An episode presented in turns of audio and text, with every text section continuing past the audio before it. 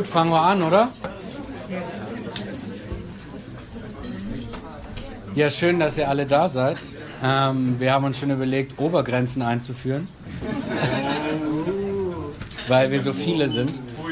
Und das spricht offensichtlich äh, dafür, wie, na, wie wichtig das Thema manchen Leuten ist und wie wichtig es uns generell sein sollte. Ich freue mich, äh, dass, ihr, dass ihr heute alle hier seid. Ich stelle mich kurz vor. Ich bin Daniel Mortesa, ich bin äh, aktiv für die linke SDS und für Marx 21 und moderiere die Veranstaltung heute vom Antinationalismus zum Rassismus, eine kurze Geschichte der Antideutschen. Ähm, das Referat wird gehalten von Leandros Fischer. Er war ähm, letztes Jahr Lehrbeauftragter am Zentrum für Nah- und Mitteloststudien in Marburg und hat auch jüngst ein Buch rausgebracht, das heißt Zwischen Internationalismus und Staatsräson der Streit um den Nahostkonflikt in der Partei Die Linke. Das heißt, wir haben jemanden, der sich durchaus sehr lange und wissenschaftlich mit dem Thema beschäftigt hat. also nicht mit den Antideutschen an sich nur, aber ja, ja mit, dem, mit, dem, mit dem ganzen Komplex. Und genau, ähm, bevor wir damit anfangen, bitte ich euch noch mal kurz einen ganz kleinen Moment um Aufmerksamkeit. Ich möchte nämlich noch eine kleine politische Ankündigung machen. Viele von euch, die jetzt äh, schon seit gestern oder heute Morgen hier auf dem Kongress sind, haben das bestimmt mitbekommen, ähm, dass, eine, äh, dass gerade eine Kampagne am Laufen ist und ein Bündnis gegründet wurde, Aufstehen gegen Rassismus. Ähm, das war, wurde vor zwei Wochen. In Frankfurt gab es die Auftaktkonferenz zu dieser Kampagne mit äh, 600 bis 700 Leuten. Ich habe die genaue Zahl jetzt nicht im Kopf, die beschlossen haben, dass es jetzt an der Zeit ist, angesichts der ja, sagen wir dramatischen Wahlgewinne der AfD bei den Landtagswahlen, aktiv zu werden gegen Rassismus und den Rechtsruck äh, in Deutschland. Und äh, das ist eine Kampagne, die natürlich vom Mitmachen lebt. Und davon, dass auch viele Leute ähm, ja, in verschiedenen Städten dort aktiv werden. Ich würde, falls ihr daran Interesse habt, ähm, diese Liste rumgeben.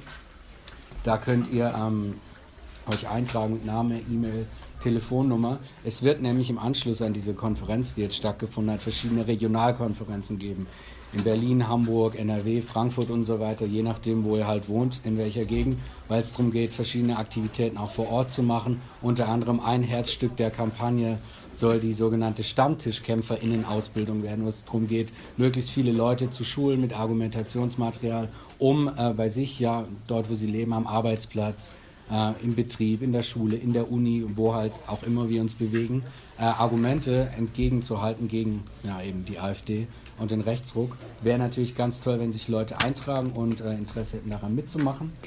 Ähm, genau, jetzt ist es natürlich schwierig. Ich gebe die einfach mal hier rein. Ich hoffe, dass die Liste, es sind sogar zwei, ich gebe deswegen unterschiedliche Richtungen mal rum. Könnt ihr euch gerne eintragen. Genau, dann würde ich jetzt aber vorschlagen, das könnt ihr ja machen, solange Vortrag beginnt und Leandros, dann bist du jetzt dran. Ja, ähm, könnt ihr mich hören? Okay, ist gut. Also erstens vielen Dank, dass er hier so zahlreich erscheint. Ähm, das erfreut mich, auch wenn es mich total einschüchtert ein bisschen. Aber ähm, also ich nehme einfach äh, zwei Sachen von weg. Ähm, also erstens, ähm, ich werde jetzt nicht über den Nahostkonflikt sprechen. So, das ist jetzt nicht mein Ziel. Ähm, und zweitens, ähm, das ist jetzt keine es ist nicht so wirklich eine Bashing-Veranstaltung, äh, wo ich euch hier so erzähle, wie. Ja, genau, die Hälfte des Raums wird jetzt. ja. ähm, es ist jetzt, ist jetzt nicht unbedingt keine, ist jetzt keine Bashing-Veranstaltung, wo ich euch erzähle, wie böse die Antideutsche sind. Äh, ähm, aber es ist mehr so der Versuch, so ein Phänomen zu erklären, was, was meines Erachtens auch schon so in der in der, in der Konstellation der globalen Linken auch ähm, sehr viele Einzigartigkeiten vorweist. Ich meine, die Tatsache, dass man Strömungen hat der Linken, die vielleicht früher stärker waren, heute nicht mehr so stark, die dann sagen, so wir sind links, sogar Kommunisten und andererseits sagen, ähm, keine Ahnung, ähm, Israel ist irgendwie äh, ein Bestandteil der Bewegung zum Kommunismus und so weiter. Das ist ein Kuriosum. Also äh, viele von euch haben vielleicht irgendwann in irgendeinem Kontext mit Linken aus dem nicht deutschsprachigen Ausland zu tun gehabt, wo die Leute einfach euch erzählen, äh, was ist denn los mit euch? So. Ganz so, zugespitzt formuliert. Ich glaube, ähm, es, das Phänomen an sich ist, ist schon einzigartig, also dass, dass man schon ähm, ehemalige Linke hat, die dann plötzlich, sagen wir, zu Renegaten werden und dann äh, voll die Werbung machen für imperialistische Kriege, äh, häufig kombiniert mit äh, äh, antimuslimisch-rassistischen Einstellungen. Das ist eine Sache, die man, die jetzt nicht nur einzigartig deutsch ist. Also man hat auch gewisse Strömungen in Frankreich, die sogenannten neuen Philosophen. Das waren in der Regel ehemalige Maoisten, die heute wie äh, Bernard-Henri Lévy zum Beispiel sowas zur äh, salonfähigen Mainstream-Philosophen aufgestiegen sind, die dann so äh, für Kriege so trommeln, sagen wir. Genau, ähm, auch äh, eine davon. Dann hat man auch in den USA einige so Vertreter der 68er Linke, die sich dann gegen den Vietnamkrieg damals formiert hat, die dann auch wirklich ganz explizit ins ähm, neokonserva neokonservative Lager äh, gewechselt sind. In Deutschland ist die Situation anders im Sinne, dass man diese Schwankungen ähm, in der politischen Haltung, die, die, die finden zwar statt, aber diese Strömungen oder diese Elemente von diesen Strömungen, die bestehen darauf, nicht, sich nicht nur als links zu bezeichnen, sondern auch versuchen, die Hoheit über den Deutungsbegriff links auch zu, zu erlangen. Und das ist auch der Grund, warum ähm, die Lage, glaube ich, in Deutschland sehr, sehr anders ist, weil wenn man zum Beispiel als neu politisierter Mensch, sagen wir, zur Uni geht und dann so verschiedene Wahllisten, auf verschiedene Wahllisten äh, trifft, die jetzt äh, linksradikal sind oder wie auch immer, dann äh, merkt man sehr schnell, dass man ähm, irgendwie so unter Leuten ist, die äh, zwar so völlig radikal sind, ähm, weiß was ich, vegan leben, aber dann bei so Sachen wie, wie Israel-Palästina wirklich eine Einstellung ähm, aufweisen, die eigentlich im Rest der Welt für das ähnliche politische Milieu äh, einfach ähm, ähm äh, absurd klingen würde. Und und das natürlich, ich meine, viele von euch kennen bestimmt diese ganzen identitätsgetriebenen, so innerlinken Auseinandersetzungen an Unis, die Anti-Ims gegen die Anti-Deutschen. Das hat, ich, hat sich auch mittlerweile reingezogen im linken Vereinigungsprojekt vor zehn Jahren. Ähm, und in der Linken man, hat man das eher so, würde ich sagen, in der Linksjugend, also wie Gruppen wie der Bak Shalom, die auch, äh, also sich auch so wirklich so wie, ja, explizit so pro-israelische Verbände sehen, die, deren Ziel es ist, auch die Gesamtpartei ähm, in eine, sagen wir so, israelfreundlichere Haltung hinzubewegen. Ich glaube, wenn man dieses Phänomen beobachtet, ähm, gibt es, in, würde, ich würde so sagen, es gibt drei Fehler, die, die man machen kann, um das zu erklären. Der eine Fehler wäre, das Ganze irgendwie auf sozialpsychologische Faktoren zu reduzieren. Ich finde, es gibt schon eine gewisse Wahrheit. Ähm, in, in diese Erklärung. Also im Sinne, dass, dass man schon in, in, in Deutschland, im Land der Täter des Nationalsozialismus und des Holocaust, dass es gewisse, ähm, sagen wir, emotionale Schwierigkeiten gibt, eine ganz explizite, ähm, eine pro-palästinische bzw. israelkritische Haltung demonstrativ zu zeigen, die oft mit ähm, individuellen biografischen äh, Gründen damit zu tun hat und ähm, teilweise verständlich ist. Andererseits äh, ich finde, sowas kann eine Zurückhaltung erklären, aber es kann nicht die Tatsache erklären, dass jetzt äh, jüdische Israel-Kritiker wie Norman Finkelstein, ähm, die oder Moshe Zuckermann aus Israel oder Max Blumenthal äh, vor einem Jahr aus den USA, wenn sie dann hier kommen, äh, um über den Konflikt zu sprechen, das kann nicht die Tatsache erklären, dass die von, sagen wir, weißchristlichen Deutschen mit dem Vorwurf des jüdischen Selbsthass und, und, oder des offenen Antisemitismus konfrontiert werden.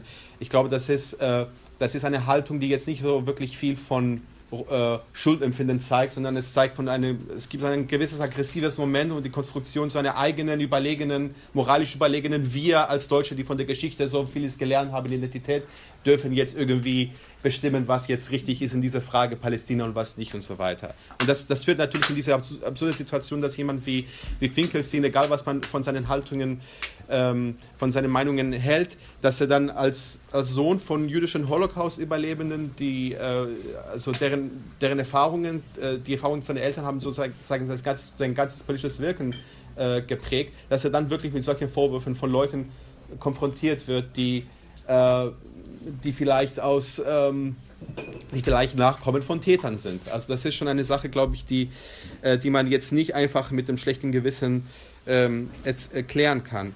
Äh, der andere Fehler ähm, ist ein Fehler, der meines Erachtens äh, äh ähm, innerhalb der Linkspartei gemacht wird und innerhalb, vor allem auch innerhalb der Rosa-Luxemburg-Stiftung, ist nämlich zu sagen, ähm, die Linkspartei ist sozusagen ein pluralistisches Vereinigungsobjekt und fast verschiedene Traditionen der Linken in Deutschland. Und man muss halt akzeptieren, dass eines davon auch die Antideutschen sind und man muss sie auch irgendwie akzeptieren als, man muss ihnen irgendwie so seine Legitimität geben als links.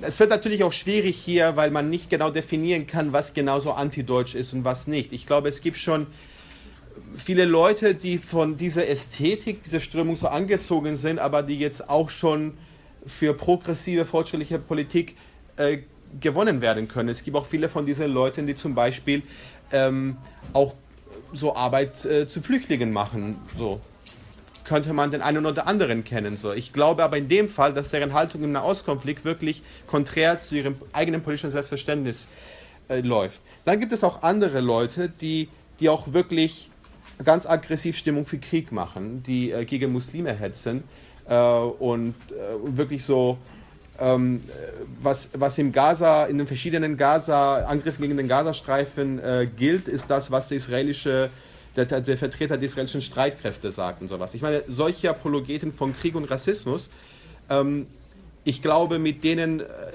also die, die, die, die schließen sich halt selber aus vom Raum der politischen Linken. Und deswegen finde ich halt diese Herangehensweise, die sehr oft in der Stiftung äh, zum Beispiel herrscht, irgendwie sozusagen, ja, wir müssen irgendwie beide Meinungen hören, ist einfach äh, falsch. Nicht, also nicht, nicht, letztendlich, äh, weil auch die realen Opfer in dem Nahostkonflikt, die Palästinenserinnen und Palästinenser, die unter Besatzung leben und, und unter einem ähm, Regime der institutionalisierten Diskriminierung und Rassismus, äh, deren Stimmen gehen einfach verloren durch diese innerlinker deutsche Auseinandersetzung, wo sozusagen die deutsche Linke versucht, ihre Seele zu finden, als ob die deutsche Linke es ist, die unter Besatzung lebt. So, das ist natürlich eine komische, so moralische Verdrehung. Ähm, der dritte Fehler, den man aber auch machen kann, und ich glaube, den machen auch sehr viele, die eigentlich ähm, also das machen eher so die Leute, die die Antideutschen auch nicht mögen, ähm, ist sozusagen die Antideutschen als so eine Art, ähm, ja quasi äh, ultra starke, auch minoritäre Stimmung innerhalb der Linken bezeichnet, die das Ziel hat, die Linke auf neokonservativen Kurs zu bringen. Und, ähm, und, und das ist, ich finde, das ist eine Haltung, die ein bisschen auch dazu tendiert, äh, auch die reale Macht der Antideutschen ziemlich zu überschätzen. Ich, ich weiß nicht, wer Susanne Witt-Stahl kennt. Also die, die hat auch ein Buch geschrieben zu ähm, verschiedene Beiträge zu den Antideutschen, wo sie auch so äh, wirklich sozusagen den Untergang der deutschen Linken in jedem Beitrag so wert hat. Also die sagt irgendwie, das ist alles äh, äh, für den Arsch mehr oder weniger und die Antideutschen und das ist so tragisch und das ist so diese, diese Endzeitstimmung. Und ich glaube, das ist schon ja, ich meine, wir sind Linke und wir wollen kämpfen und eines von unseren Kämpfen schließt auch internationale Solidarität mit ein. Aber wenn man schon von diesem Ausgangspunkt ähm, anfängt, dass, äh, ja, dass die ganze deutsche Linke irgendwie antideutsch ist oder pro-imperialistisch oder so weiter, dann kann man auch wirklich nichts verändern. Ich glaube, es ist halt wichtig auch ähm, zu verstehen, wie es überhaupt dazu kam, dass solche Strömungen wie die Antideutschen entstanden sind und auch versuchen auch zu argumentieren und durch eine, sagen wir, eine Politik, die das Wissen und das Lernen über diesen hochkomplexen Konflikt auch ähm, äh, fördert, auch versuchen auch Mehrheiten für, ähm, für die Unterstützung der, der ganz elementaren Menschenrechte der Palästinenserinnen und Palästinenser zu gewinnen. Ich werde deswegen meinen Vortrag folgendermaßen strukturieren. Also ich würde kurz was sagen über einen kleinen historischen Überblick über die die Entwicklung der, der Haltung der deutschen Linken zum Israel-Palästina-Konflikt, also seit der Gründung des Staats Israels bis, bis heute. Äh, mein zweiter Teil wird sich ein bisschen mit der Frage beschäftigen, ob die sogenannte neue Linke in den 70er Jahren, die sehr pro-palästinensisch eingestellt war, ob sie irgendwie antisemitisch gewesen ist, wie auch heute so immer so selbstkritisch auch von sehr vielen nicht-antideutschen Linken so suggeriert wird. Und am Ende würde ich, also zum Schluss würde ich zur Frage kommen über ja, was ist eigentlich so die soziale Funktion von dieser Strömung heute, die eigentlich mehr so eine kulturelle Strömung zu bezeichnen ist als eine politische, weil politisch ist die halt, also vom, von dem Gewicht her eigentlich nicht so groß. Genau. Ähm, also ich fange einfach mal an mit dem ersten Teil. Die, die deutsche Linke, also die, die, die Linke in Westdeutschland, der Bundesrepublik Deutschland, weil die DDR ist natürlich ein ganz anderes Kapitel, ähm, war wie die gesamte ähm, westeuropäische Linke in den 50er und 60er Jahren sehr israelfreundlich eingestellt. Dabei muss man sagen, dass diese Israel-Solidarität damals äh, eine ganz andere Art hatte als, als die von heute. Die Leute, die damals Israel unterstützt haben, die haben das nicht gemacht, weil die Krieg äh, toll fanden, sondern weil es sehr, ähm, aus deren Sicht sehr konkrete politische Gründe dafür gab. Realpolitisch hatte die Bundesrepublik Israel massiv unterstützt in den 50er und 60er Jahren. Also diese Unterstützung kam mit den sogenannten Luxemburger Abkommen, das waren die sogenannten Entschädigungen, äh, die von der Bundesrepublik als Nachfolgerstaat des Nationalsozialismus an Israel gezahlt worden sind die aber nicht wirklich an die Holocaust-Überlebenden flossen, sondern eigentlich an den Staat. Und die ganze israelische Infrastruktur in den 50er, 60er Jahren wurde praktisch mit deutschen Geldern äh, aufgebaut. Ähm, die zweite Eckpfeile der deutschen Unterstützung damals war die Lieferung von Waffen. Äh, also, also von amerikanischen Waffen, die aber eigentlich über die Bundesrepublik dann äh, nach Israel flossen, ist geheim, weil die USA äh, damals anti-arabische Regimes nicht brüskieren wollte durch eine allzu offene Unterstützung von, von Israel. Das war eigentlich, was im Schatten passierte, also hinter den Kulissen. Das war aber nicht äh, gesellschaftlich wahrnehmbar. Was, was äh, die gesellschaftliche Realität, die damals herrschte, war sehr stark vom Kalten Krieg beeinflusst und von diesem stark rigiden Antikommunismus der Adenauer-Ära. Und innerhalb dieser antikommunistischen Politik ähm, gab es die Politik der Nicht-Anerkennung der DDR, die sogenannte Hallstein-Doktrin, wo man versucht hatte, praktisch ähm, möglichst viele Länder der Welt davon abzuhalten, die DDR anzuerkennen. Und wenn diese Länder die DDR anerkannt hatten, dann hat man als Bundesrepublik die Beziehungen abgebrochen, Wirtschaftshilfe eingestellt und so weiter und so fort. Und sehr, sehr wichtig aus diplomatischen Kreisen damals gesehen waren die arabischen Länder, weil die haben auch innerhalb der UNO einen sehr großen Wahlblock gebildet. Und die deutsche Außenpolitik hatte versucht, ähm, in den 50er und 60er Jahren ähm, ja, ähm, diese Länder irgendwie nicht zu entfremden äh, und hat deswegen auch sich geweigert, offiziell äh, diplomatische Beziehungen zu Israel aufzunehmen. Das ist auch äh, war auch bei manchen anderen europäischen Ländern auch so, auch aus diesem äh, Grunde. Aber das hat einfach nicht die Realpolitik widerspiegelt. Also die Realpolitik war schon, dass die Bundesrepublik Israel unterstützt hatte, aber das war den Leuten nicht ähm, gesellschaftlich vermittelt.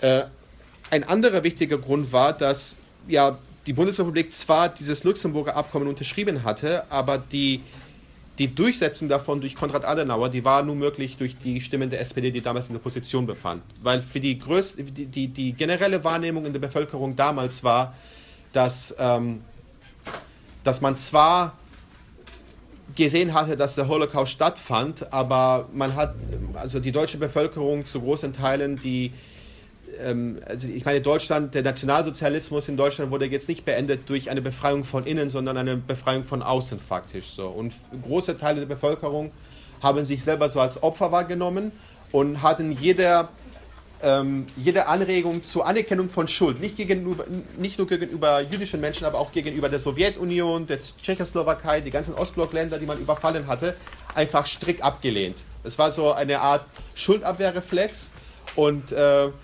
aus diesem Grund äh, hat sich das auch sehr in eine sehr kalte und distanzierte äh, Einstellung gegenüber Israel ähm, gezeigt, dass man als die direkte äh, Vertreter sozusagen der europäischen Juden äh, verstanden hatte. Was nicht wirklich so war, aber das war eigentlich so das äh, gesellschaftlich vermittelte Bild. In, in so einer Art gesellschaftliche Konstellation war die ähm, die westeuropäische Linke und vor allem auch die deutsche auch sehr dazu geneigt, im Rahmen von dieser bewegungspolitischen Auseinandersetzung mit dem Adenauer-Staat auch diese Forderung nach ähm, Etablierung diplomatischer Beziehungen zu Israel äh, zu, einen ihre, zu äh, eines ihrer zentralen Forderungen äh, innerhalb der verschiedenen universitären Milieus zu, äh, zu erheben. Das hat sich dann äh, aber leicht dann, ähm, also es hat sich dann erst langsam und dann viel rasant gewandelt äh, ab Mitte der 60er Jahre. Da gab es eine diplomatische Krise, wo sozusagen die, die deutschen Waffenlieferungen an Israel aufgeflogen sind. Das haben dann die arabischen Staaten erfahren, haben dann die diplomatischen Beziehungen zur Bundesrepublik abgebrochen. diplomatische Beziehungen dann zur DDR aufgenommen, was dazu die Bundesrepublik veranlasste, auch offiziell ähm, den Staat Israel völkerrechtlich anzuerkennen und äh, äh, mit ihm nicht nur Beziehungen äh, aufzubauen, sondern diese Beziehungen auch sehr zu hypen als Teil von ähm, der Beziehungen zwischen zwei Ländern der freien Welt, die gegen sozusagen Kommunismus und, äh, und sowjetische Expansion irgendwie im Nahen Osten kämpfen. Deswegen war es auch keine Überraschung, dass die größten Befür Befürworter in der Bundesrepublik ähm, für eine Annäherung an Israel, das waren eigentlich so Leute wie Franz Josef Strauß, die, ähm, die sozusagen ähm, sehr clever äh, es geschafft hatten, so die deutsche ähm, äh, verweigerte Schuld an die Juden irgendwie in so eine Art aggressiven Philosemitismus äh, umzuwandeln, der in den ähm, israelischen Staat so die ganzen guten deutschen Tugenden, Militarisierung und so weiter äh, hineinprojizierte. Und ich meine, in dem Moment, wo die Bundesrepublik und Israel diplomatische Beziehungen äh, knüpfen, da, da fängt an auch die, die, ähm, also die, die, Grundlage der, der linken Israel-Solidarität zu bröckeln. Weil es gibt dann plötzlich ganz andere Konstellation. Und im Sechstagekrieg, wo dann Israel ähm, die arabischen Länder ähm, überfällt und sozusagen den Rest äh, des historischen Palästinas, also in Westjordanland und Gazastreifen besetzt, ähm, da ist einfach dieses Bild vom kleinen, teilweise sozialistisch geprägten Israel inmitten der feindlichen, übermächtigen Araber, das, das ist einfach nicht mehr aufrechtzuerhalten. Und das ist das erste Mal, äh, nach dem Sechstagekrieg, dass die Welt auch wirklich, also die westliche Welt, auch wirklich ähm, die Existenz der Palästinenserinnen und Palästinenser anerkennt. Davor hat man nicht vom israelisch-palästinensischen Konflikt gesprochen vor 67, sondern vom israelisch-arabischen Konflikt. Und das gängig vermittelte Bild war, dass Israel 48 ähm, plötzlich alleine stand äh, und vom Nirgendwo einfach von sechs mächtigen arabischen Armeen überfallen worden ist. Und dieses Bild, das, äh, das bricht zusammen einfach 67, weil da sieht man, dass Israel nicht nur nicht schwach ist, sondern auch eine militärische Übermacht ist in der Region, die auch ab dem Zeitpunkt die uneingeschränkte, die nahezu uneingeschränkte Solidarität und Unterstützung der USA genießt. Und diese Entwicklung kombiniert mit der Entstehung der modernen palästinensischen Nationalbewegung, die zu einem großen Teil diskursiv sehr von ihren linken Komponenten geprägt war, die trägt dazu bei, dass äh, für die überwältigende Mehrheit der deutschen radikalen Linken zu dem Zeitpunkt äh, die Solidarität mit den Palästinenserinnen und Palästinensern sich in ein Muster einreiht, wo man ähm, also im allgemeinen Muster der dritte Weltsolidarität. Es war jetzt nicht nur Palästina, das damals ein Objekt von Solidaritätsbemühungen war in den 60er und 70er Jahren, sondern auch das äh, auch, auch Chile, also nach dem Putsch von äh, Pinochet, Südafrika unter der Apartheid ähm, und natürlich auch Vietnam, weil der Vietnamkrieg und die Bewegung dagegen waren die zentrale prägende Ereignisse dieser Ära Ende der 60er, Anfang der 70er Jahre. Und die linke Paläst also, äh, Solidarität mit Palästina, die wird in der einen Art und Weise von verschiedenen ähm, Gruppierungen der deutschen, westdeutschen radikalen Linken ähm, praktiziert. Äh, das war jetzt nicht nur die RAF, die sozusagen eine sehr lautstarke Minderheit innerhalb der radikalen Linken darstellte, die dann auch irgendwie ähm, den bewaffneten Kampf fuhr, oft in Kooperation mit palästinensischen Gruppierungen und so weiter. Aber das war einfach die gesamte deutsche radikale Linke damals. Das umfasste die ganzen maoistischen K-Gruppen, das umfasste die DKP, ähm, das umfasste auch äh, weite Teile der Jusos und der, der, des sozialdemokratischen Nachwuchses, weil es gab einfach einen Konsens damals, anders als heute, dass, dass, es gab, dass es halt Schwächere in diesem Konflikt gibt und das, das sind die Palästinenserinnen und Palästinenser und die musste man als internationalistische Verpflichtung unterstützen. Und das wiederum fängt an zu bröckeln mit dem Anfang des Niedergangs der deutschen radikalen Linken ab Mitte der 70er Jahre. Also die deutsche radikale Linke befindet sich ab Ende der 70er Jahre in einem ähm, äh, Abwicklungsprozess und die Gründe dafür sind vielfältig und haben eigentlich nur sehr, sehr indirekt mit dem Nahostkonflikt zu tun oder, oder sowas. Ähm, ein wichtiger Grund ist das Ausbleiben von revolutionären Entwicklungen in der Bundesrepublik, genau wie im Rest von Westeuropa, ähm, was eigentlich mehr so diesen, ähm, die, äh, also den Schwenk hin zum äh, Parlamentarismus auch beschleunigt, der auch dann einen Ausdruck gewinnt mit der Entstehung der Partei der Grünen Ende der 70er Jahre. Ähm, das zweite ist die Abwicklung des Antiimperialismus als, des marxistischen Antiimperialismus als eine Art analytisches Instrument. Man muss bedenken, dass im Gegensatz zu anderen westeuropäischen Ländern die dominante linke Strömung nach 68 in Deutschland, das war der Maoismus.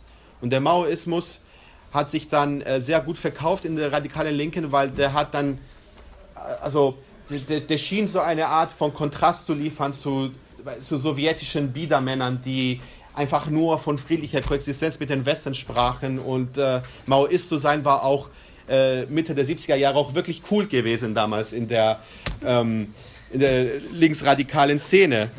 Äh, fragt eure Eltern, vielleicht waren das auch Maoisten.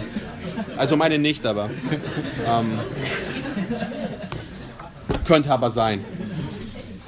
Und Ende der 70er Jahre kommen auch die ersten Enthüllungen über, über das China von unter Mao. Also das China unter Mao war sozusagen der Referenzpunkt für diese maoistische K-Gruppenbewegung.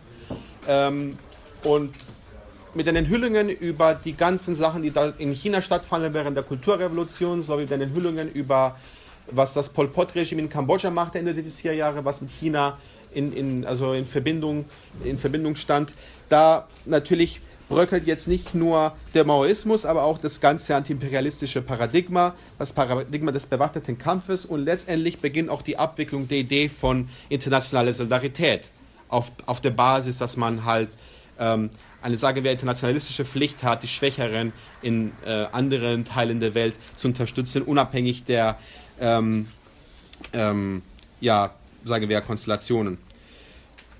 Äh, und ab dem Zeitpunkt ähm,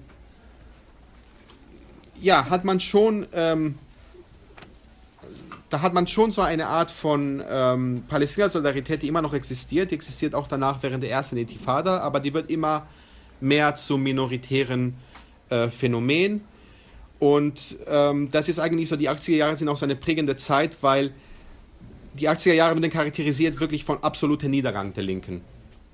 Und äh, eine wichtige Entwicklung aber die gleichzeitig zu diesem Niedergang stattfindet, ist die Wiederentdeckung, also was heißt die Wiederentdeckung, aber die stärkere Thematisierung des Holocausts, äh, die dann anfängt durch den sogenannten Historikerstreit in Deutschland zwischen, ähm, ähm, wie hießen die wieder?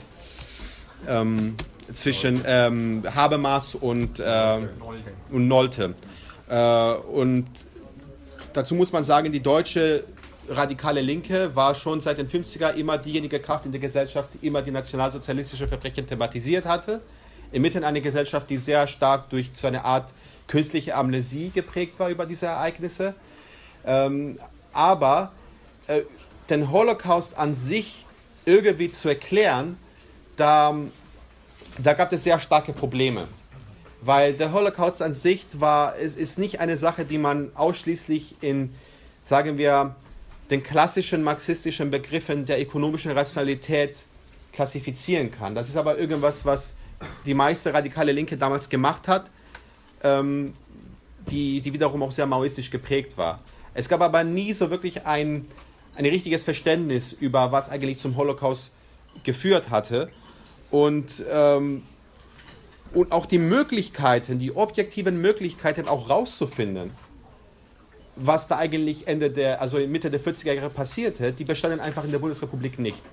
Die bestanden einerseits in der, innerhalb der deutschen Gesellschaft nicht, weil darüber keiner sprechen wollte.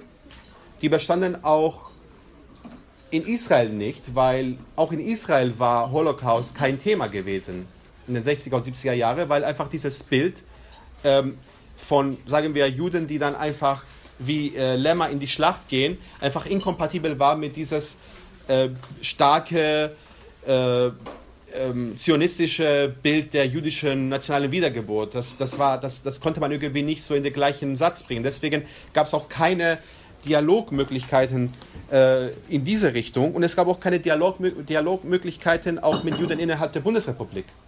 Ähm, äh, zum Thema Antisemitismus und Holocaust für die radikale Linke in den 70er Jahren, weil man muss sehen, die, die meisten Juden damals, die noch äh, den Holocaust überlebt hatten, die sind dann geflohen aus der Bundesrepublik und diejenigen, die dann kamen, die kamen meistens aus dem Ostblock, äh, waren eigentlich sehr kommunistisch äh, ähm, so geprägt und ähm, wir wollten eigentlich mit den Linken auch aus sozioökonomischen Gründen, nicht nur aufgrund von Palästina-Solidarität, die wollten einfach mit den Linken in der Bundesrepublik nichts zu tun haben. Und plötzlich kommt so eine, eine, eine Hollywood-Schnulze, äh, die Serie Holocaust, die jetzt, die, ist, die, die war wirklich, also sagen wir, ähm, ich meine, es ist immer sehr, sehr schwierig, ein Genozid in, in äh, popkulturellen Zusammenhängen äh, zu vermitteln.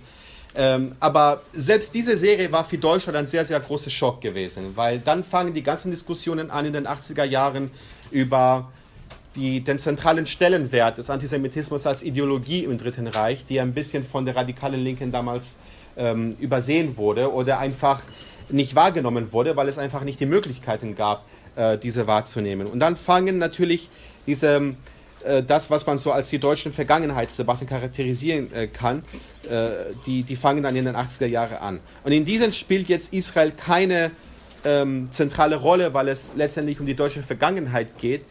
Aber ähm,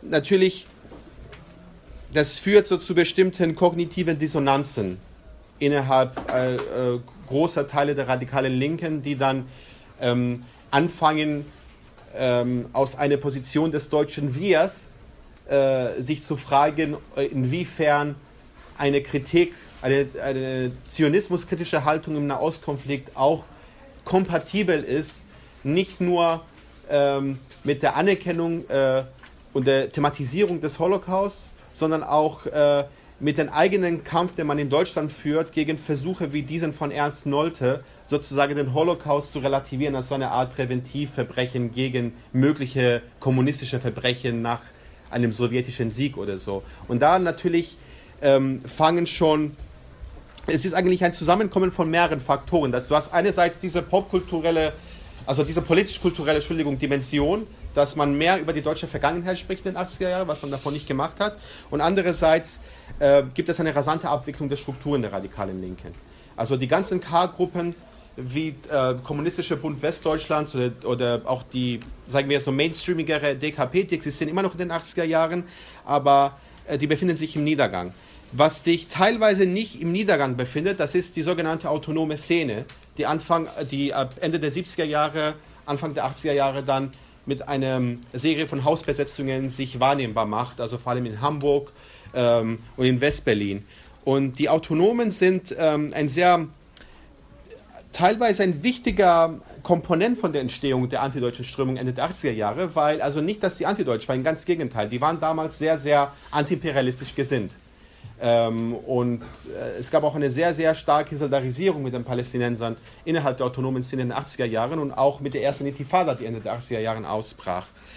Ähm, und, und das Problem aber bei dieser Szene ist, dass es halt das ist einerseits eine Bewegung, andererseits aber auch eine Szene, die auch einen gewissen Lifestyle hat. Und bestimmte theoretische Debatten wurden halt nicht ähm, geführt innerhalb von diesen Zusammenhängen. Und die, die sind praktisch sozusagen die, ja, die letzte Festung der radikalen Linken in Deutschland in den 80er Jahren. Neben den ganzen ähm, Überresten der kommunistischen Splittergruppen. Und wie gesagt, das ist ein Zusammenkommen von, das ist alles so ein bisschen verwirrt, wie ich das hier erzähle, aber vielleicht können wir später in der Diskussion ein bisschen mehr drauf eingehen, auf konkrete Fragen, aber ich versuche das einfach hier so ein bisschen schematisch zu machen. Ähm, die, die entscheidende Zeitkonstellation für die Entstehung von das, was man als die Antideutschen bezeichnen kann, ist eigentlich so die Zeit der deutschen Wiedervereinigung. Also man hat schon diesen langsamen äh, Abwicklungsprozess der radikalen Linken, der ab Mitte der 70er Jahre anfängt, aber ab Ende der 80er Jahre, der beschleunigt sich dramatisch. Also die ganze Entwicklung, die man schon über die letzten zehn Jahre hatte, die, die hat man auf, äh, auf das dreifache Tempo plötzlich innerhalb von zwei Jahren. Was passiert ist, die deutsche Wiedervereinigung ähm, findet statt. Da muss man auch sagen, dass auch für viele Linke, die jetzt mit der DDR nichts zu tun hatten, das wird auch als eine Art Niederlage empfunden, im Sinne, dass es als ein Sieg des westdeutschen Kapitalismus empfunden wird. Und dann hat man auch die, ähm, die sogenannte Asyl Asylflutkampagne, die äh, Asylantenflutkampagne, die damals von der Kohl-Regierung gestartet wird, also ähnlich so wie heute, aber unter anderen äh, Bedingungen, äh, die dazu führt, dass sagen wir, die Probleme der ostdeutschen Bevölkerung nach der Wiedervereinigung ganz gezielt an ähm, Flüchtlingen äh, kanalisiert werden.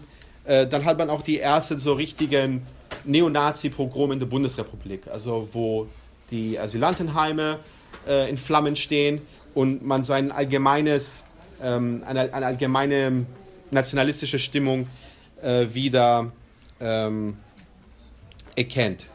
Gleichzeitig findet 1991 äh, der Krieg gegen den, ähm, gegen den Irak statt, also der zweite Golfkrieg, der, wie vielleicht die meisten von euch auch wissen, der stattfand, weil der Irak, nachdem er zehn Jahre lang vom Westen unterstützt wurde im Krieg gegen den Iran, Kuwait äh, überfallen hatte und ähm, plötzlich dann die, ähm, die USA und der gesamte Westen eine Koalition aufstellen, um äh, Saddam Hussein aus Kuwait zu vertreiben.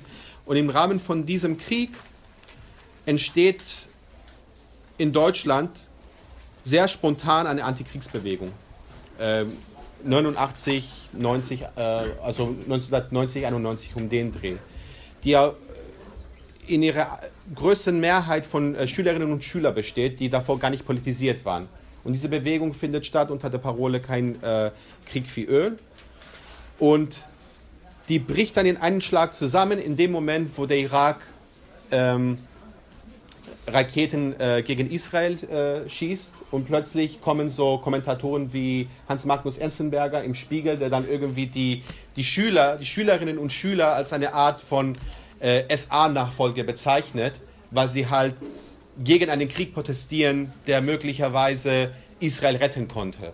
Und da bricht wirklich, das, das ist die erste Instanz, wo eine ganze Bewegung gegen Krieg aufgrund von diesem ähm, subtilen äh, Antisemitismusvorwurf äh, bezogen auf Israel zusammenbricht.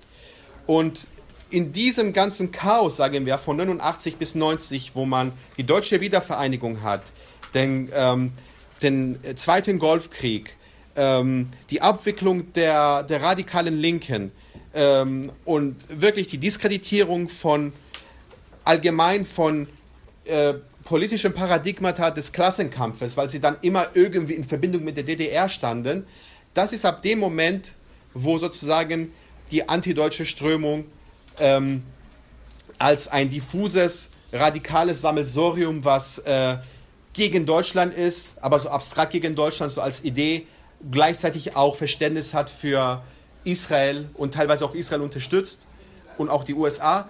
Äh, das ist so der, der Entstehungszeitraum. Und da muss man auch sagen, den Begriff Antideutsch, den hat kein anderer entworfen als Jürgen Elsässer, der damals den Konkret geschrieben hat. Also Konkret war auch eines der am meisten gelesensten linken Zeitschriften in der Bundesrepublik damals.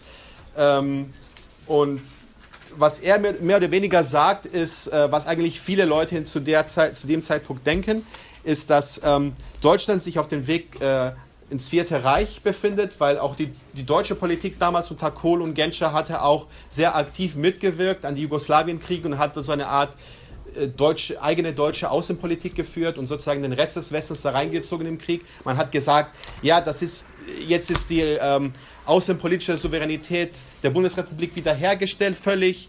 Äh, jetzt führt Deutschland wieder Krieg. Äh, jetzt irgendwie gibt es wieder Rassismus, öffentlichen Rassismus äh, und das Vierte Reich kommt, das ist so eine Art Untergangsstimmung. Das ist wirklich nicht so eine Aufbruchsstimmung. Und das ist, glaube ich, das Wichtigste, um auch zu verstehen, woher die Antideutschen kommen. Die kommen nicht aus einer Erfahrung des Aufbruches ähm, und des, des Optimismus und, und des Kampfes, wo man so sagt, ja, man kann jetzt die Sachen verändern und die Gegenseite ist, ist doch nicht so stark, wie man sie ist nicht so stark, wie man sie, wie man sie hält, sondern die kommen aus einem Moment des oh nein, alle sind gegen uns und was können wir machen und äh, das ist alles so furchtbar und, und das ist eigentlich so, und das ist so die Prägung von dieser Strömung, von diesen ursprünglichen Antideutschen. Und die logische Schlussfolgerung von seiner Entstehungsgeschichte ist, dass so ein Milieu sich in einer vernünftigen politischen Art und Weise, das heißt in einer politischen Art und Weise, wo man sich reproduzieren kann und wo man auch Perspektiven aufzeigen kann, die sind einfach total unfähig dazu. Und das ist der Grund, warum sie auch ähm, im, ähm, ähm ja, in, in wirklich in seiner Art äh, Weg zu, zum sektierischen Dasein ab dem Zeitpunkt Anfang der 90er Jahre befinden bis, bis heute. Was die aber teilweise so rettet in ihrer Relevanz, ist das Zusammenkommen mit der autonomen Szene, die ich davor beschrieben habe. Das ist jetzt ein ganz grober Prozess. Ich will jetzt nicht sagen, dass alle Autonome dann irgendwie zu Antideutschen wurden, aber die, die Annahme von so einer Art linker Subkultur kombiniert mit der, sagen wir so, araberfeindlichen Haltung, die zum großen Teil rassistisch verbrämten araberfeindlichen Haltung im Nahostkonflikt, die kommt eigentlich aus diesem Zusammenkommen von so einer Art äh, radikale Linke, die sich im Abgrund befindet und so eine Art linke Lifestyle-Kultur.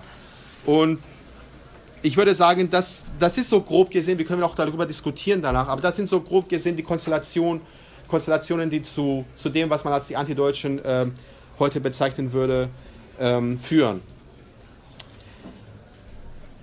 Es gibt natürlich viele Leute, die, ich würde jetzt sagen, die Mehrheit der, der breiten deutschen radikalen Linken oder der alles, was so links ist, links von, von Linkspartei oder auch linke Strömungen der Users und so weiter, ich würde jetzt nicht behaupten, dass die halt antideutsch sind. Das würde ziemlich verfehlt sein. Aber ich glaube, was wirklich herrscht, ist so dieses, ähm, diese Idee von, das Thema Nahost ist zu kompliziert und es spaltet uns. Und wir sollten darüber nicht diskutieren, weil man hat immer so die lautstarken so Anti-Ims und die lautstarken Anti-Deutsch auf der anderen Seite. Und eigentlich, was man machen sollte, ist eigentlich so eine mittlere Position zu entwickeln. Und ich glaube, das ist eigentlich so die destruktivste Wirkung, die die antideutsche Strömung gebracht hat. Das ist nicht, dass sie irgendwie sagen, wir sind für Krieg und so weiter, weil das wird aus linker Perspektive nicht ernst genommen, ist aber, dass sie diese Debatte so dermaßen vergiftet haben, dass sich Leute in einem Land wie der Bundesrepublik, was der zweitgrößte militärische Unterstützer der israelischen Besatzung ist und auch der zweitgrößte politische Unterstützer der israelischen Besatzung innerhalb zum Beispiel der EU ist, äh, dass die deutsche Linke, die eigentlich eine Verpflichtung hätte, dieses Thema stärker zu thematisieren, sagen wir, dass sie einfach bei dieser Sache komplett, also mit wenigen aktivistischen Ausnahmen, erschweigt. Und ich glaube, und hierin liegt auch die Bedeutung und diese Funktion von dieser Strömung, nämlich dass das war objektiv gesehen, unabhängig der Absichten, ein sehr starker Trieb in Richtung Entpolitisierung. Und persönlich wo ich, ich habe angefangen 2003 zu studieren und wenn ich so heute sehe, was man so als Antideutsche bezeichnet, was es damals war und was es heute ist, das wird mir schon einigermaßen irgendwie ein bisschen deutlich, dass es sich halt mehr um seine Art der Politisierung handelt, weil damals waren viele Leute, die, sagen wir so, ja, Israel-solidarische Ansichten hatten. Das waren auch Leute, die auch sehr aktiv in der Hochschulpolitik mitgemacht haben und, sagen wir, allgemein im Kampf gegen Rassismus und so weiter. Und heute sind diese Leute immer weniger geworden und ähm, was immer stärker wird, sind Leute, die wirklich, sagen wir, ähm, dieses Antideutsch nicht wirklich als eine politische Position haben, eine äh, im Allgemeinen, sondern in der Regel eher so unpolitisch sind. Und ähm, irgendwie so dieses Pro-Israel als so eine Art von Anti-Haltung sehen, die aber in der ganzen, im Endeffekt auch sehr, sehr äh, konform ist mit dem, was gerade in der Bundesrepublik herrscht, also sprich mit der ganzen ähm, islamfeindlichen Stimmung, die geschürt wird von AfD ähm, und so weiter und so fort. Und genau, also ich, ich habe mich jetzt ein bisschen meine Struktur hier vertan, aber also ich würde gleich, ich weiß nicht, wie lange habe ich geredet bis jetzt? Lange. Lange. Okay, also ich würde jetzt einfach enden, weil also es gibt einen Vorwurf, der immer gemacht wird an die radikale Linke von damals in den 60er äh, und 70er Jahren, nämlich dass die die Leute irgendwie so uh, Ulrike Meinhof und, und der Bader, weil obwohl das waren sicherlich nicht nur die, aber es, war, es waren tausende Leute, die jetzt irgendwie in, in Karl-Gruppen waren oder in den Jusos oder der DKP damals. Der Vorwurf ist immer, dass, auch wenn sie es nicht wussten, dass sie irgendwie antisemitisch waren, weil sie sich als Antizionisten bezeichnet hatten. Und ja, Zionismus gleich Israel, Israel gleich Juden, also mussten sie auch irgendwie antisemitisch gewesen sein.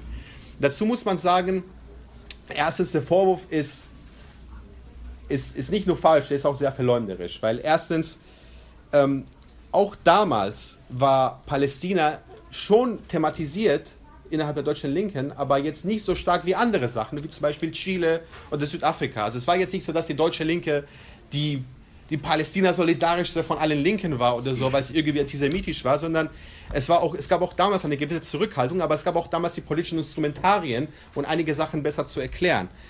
Ähm, darüber hinaus muss man auch sagen, und damit will ich enden, dass ähm, weil ich meine, es gibt auch viele Leute, die das verfolgen. Es gibt auch eine Antisemitismusdebatte, ähnlich wie bei den Linken vor fünf Jahren. Die gibt es auch jetzt innerhalb der Labour Party in Großbritannien. Die wird auch mit den gleichen Mitteln geführt wie vor damals. Also rechte Flügel nutzt Antisemitismusvorwurf, um linken Flügel und so weiter fertig zu machen. Ähm, der Antisemitismus, wie jede Form von Rassismus, hat einen doppelten Charakter. Ähm, das ist einerseits ein gesellschaftliches Problem und Phänomen und andererseits ein, eine politische Ideologie. Das Problem, was meines Erachtens sehr äh, von, sagen wir, eine eher poststrukturalistische Richtung, wie hier in der Rosa-Luxemburg-Stiftung gemacht wird, ist zu sagen, dass Antisemitismus einfach nur ein gesellschaftliches Problem ist. Das einfach von allen möglichen Leuten vertreten werden kann. Was natürlich auch stimmt. Aber er ist auch eine Ideologie und das ist die Ideologie der, ähm, der Rechten in Deutschland gewesen und überall in Europa und überall auf der Welt eigentlich.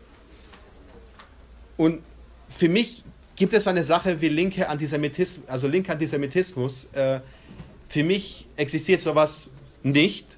Nicht, weil ich nicht glaube, dass Linke nicht auch antisemitisch sein können, aber es gibt nichts im Marxismus oder im, in radikal linke Politik, was sozusagen eine offene Flanke äh, zum Antisemitismus oder zu irgendeiner Form von Diskriminierung und Rassismus gibt. So. Und das ist, glaube ich, eines der Sachen, die diesen ganzen Diskurs über die deutsche linke Vergangenheit übersehen wird. Nämlich man sagt, ja, es gab so diesen antisemitischen Vorfall innerhalb der radikalen Linken in den 70er Jahren. Dazu muss man sagen, wenn der Antisemitismus ein soziales Problem ist, dann ist das sehr wohl möglich, dass es auch Leute gibt innerhalb der radikalen Linken, die bestimmte antisemitische Ansichten haben. Was ich aber immer bestreiten würde, ist, dass, dass diese Leute antisemitisch sind, weil die Linke und ihre Ideologien oder sozusagen sowas fordern. Und das ist eigentlich, was der Vorwurf heutzutage ist an die radikale Linke, nicht nur in Deutschland, aber auch in Großbritannien und Frankreich, ist nämlich, dass die Linke ist einfach von Natur aus irgendwie antisemitisch, weil sie halt Palästina solidarisch ist. So. Vielleicht nicht in Deutschland sehr, aber in anderen Ländern. Und ich glaube, wenn man anfängt, diesen doppelten Charakter des Antisemitismus und jeder Form des Rassismus wirklich ernster zu nehmen und zu analysieren und nicht so tun, als ob der Antisemitismus so eine Art von freischwebenden Phänomen ist, das jeden irgendwie so treffen kann oder so, sondern auch ganz klar sagt, es handelt sich hier um eine Ideologie, dann könnte man auch anfangen, glaube ich, gewisse Vernunft in diese Debatte reinzubringen und auch in diese ganzen universitären Milieus, wo man den einen oder den anderen immer trifft, der dann sagt, ja, die deutsche Linke ist irgendwie zu antisemitisch, aber ich bin so voll für Refugees und so. Solchen Leuten muss man einfach die, die Widersprüche in der eigenen Argumentation aufzeigen und nicht jetzt irgendwie sagen, oh, ihr seid irgendwie Antideutsche und, äh, äh, und so, sondern man muss auch genau hingucken, mit welchen Leuten man auch diskutieren kann und mit welchen Leuten man auch meines Erachtens aufgrund von einem offen gewordenen Rassismus auch äh, von dem Bereich der legitimen linken, inner, innerlinken Diskussion ausschließen sollte. Und genau, also das wäre so mein Plädoyer, auch wenn das so ein bisschen kompliziert rüberkam. Ähm, genau, ich freue mich über eure Diskussion. Das letzte Jahr, als wir das gleiche Thema hatten, das war so ein bisschen wie so eine so Alcoholic Anonymous Meeting, so jeder hat seine eigenen Erfahrungen mit Antideutschen so in der Uni erzählt.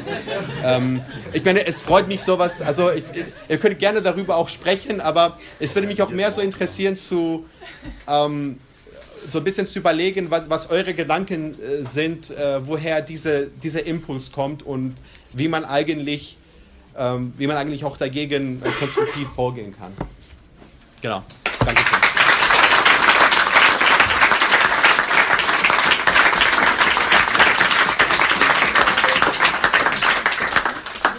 Also offiziell ist der ähm, Blog angesetzt bis 16.30 Uhr. Äh, du hast jetzt äh, kurz vor 16 Uhr. Du hast jetzt ungefähr eine Dreiviertelstunde geredet, aber es war, glaube ich, auch spannend. Und äh, genau, wir steigen gleich in die Diskussion ein. Ich würde sagen, wir machen vorher nochmal zwei Minuten, zwei Minuten Murmelrunde, sammelt eure Gedanken, tauscht euch aus und bringt euch dann ein.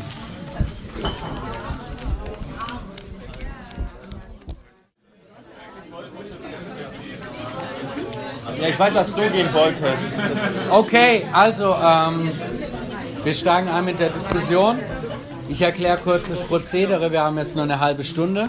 Ich denke, eine minimale Überziehung ist in unser allem Sinne, falls es äh, Bedarf dazu gibt. Ähm, genau, kurz zu erklären, ich meine doppelt quotierte Redeliste.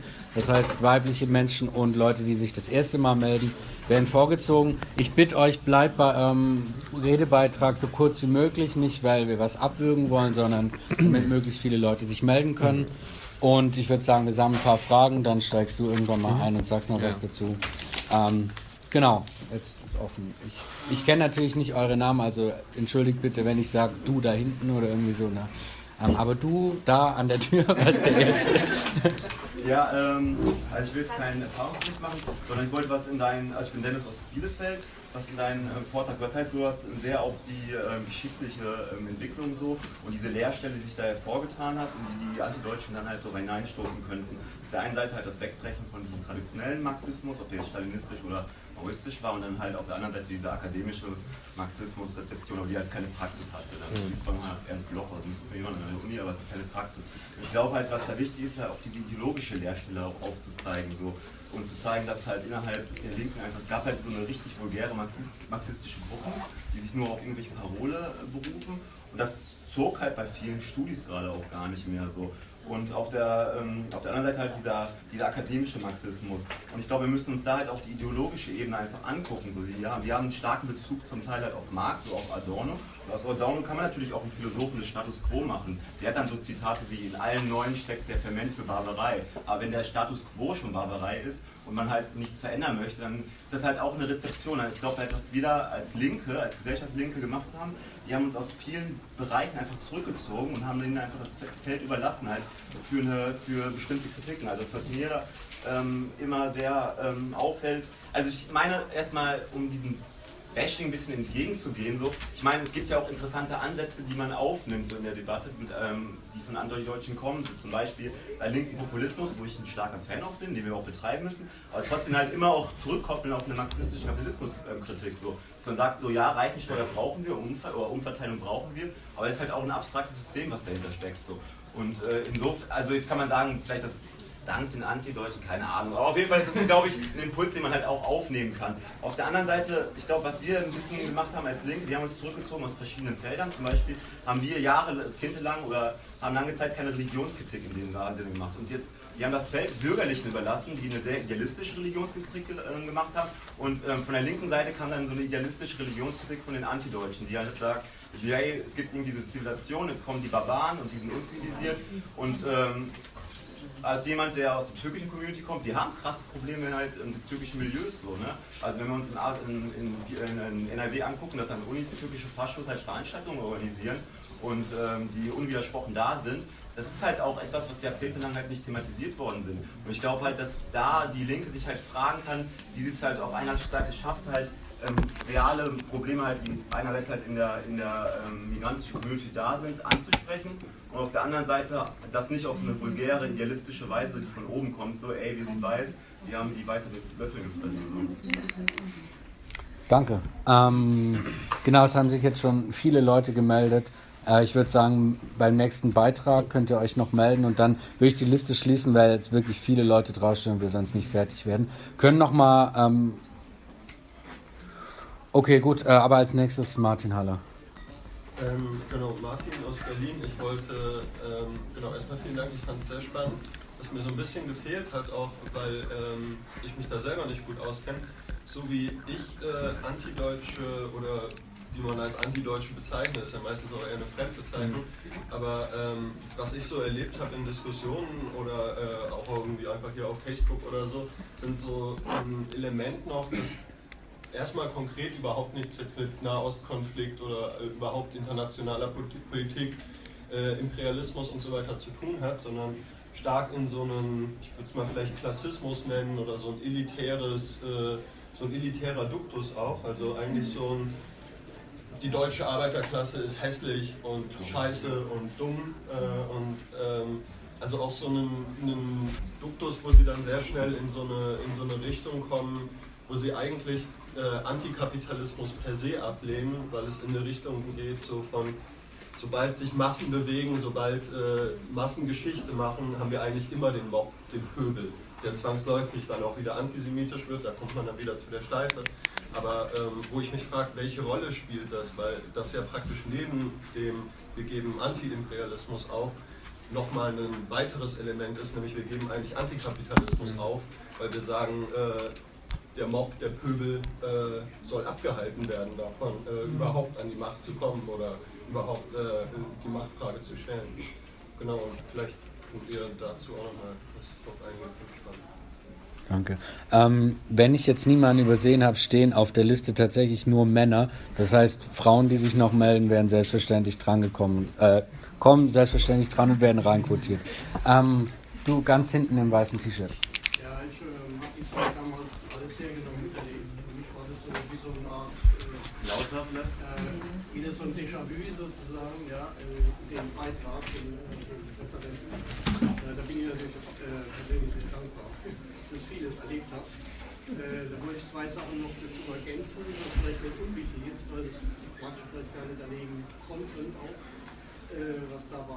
gab schon Gruppen, wie zum Beispiel der KBW, äh, Kommunistische Westdeutschland, der dann maoistische Organisation, äh, die sehr stark Palästina-Solidarität gemacht hatten damals, allerdings auch sehr unkritisch gegenüber äh, den Führern der, P der PLO, also der ähm, der arabischen Länder auch.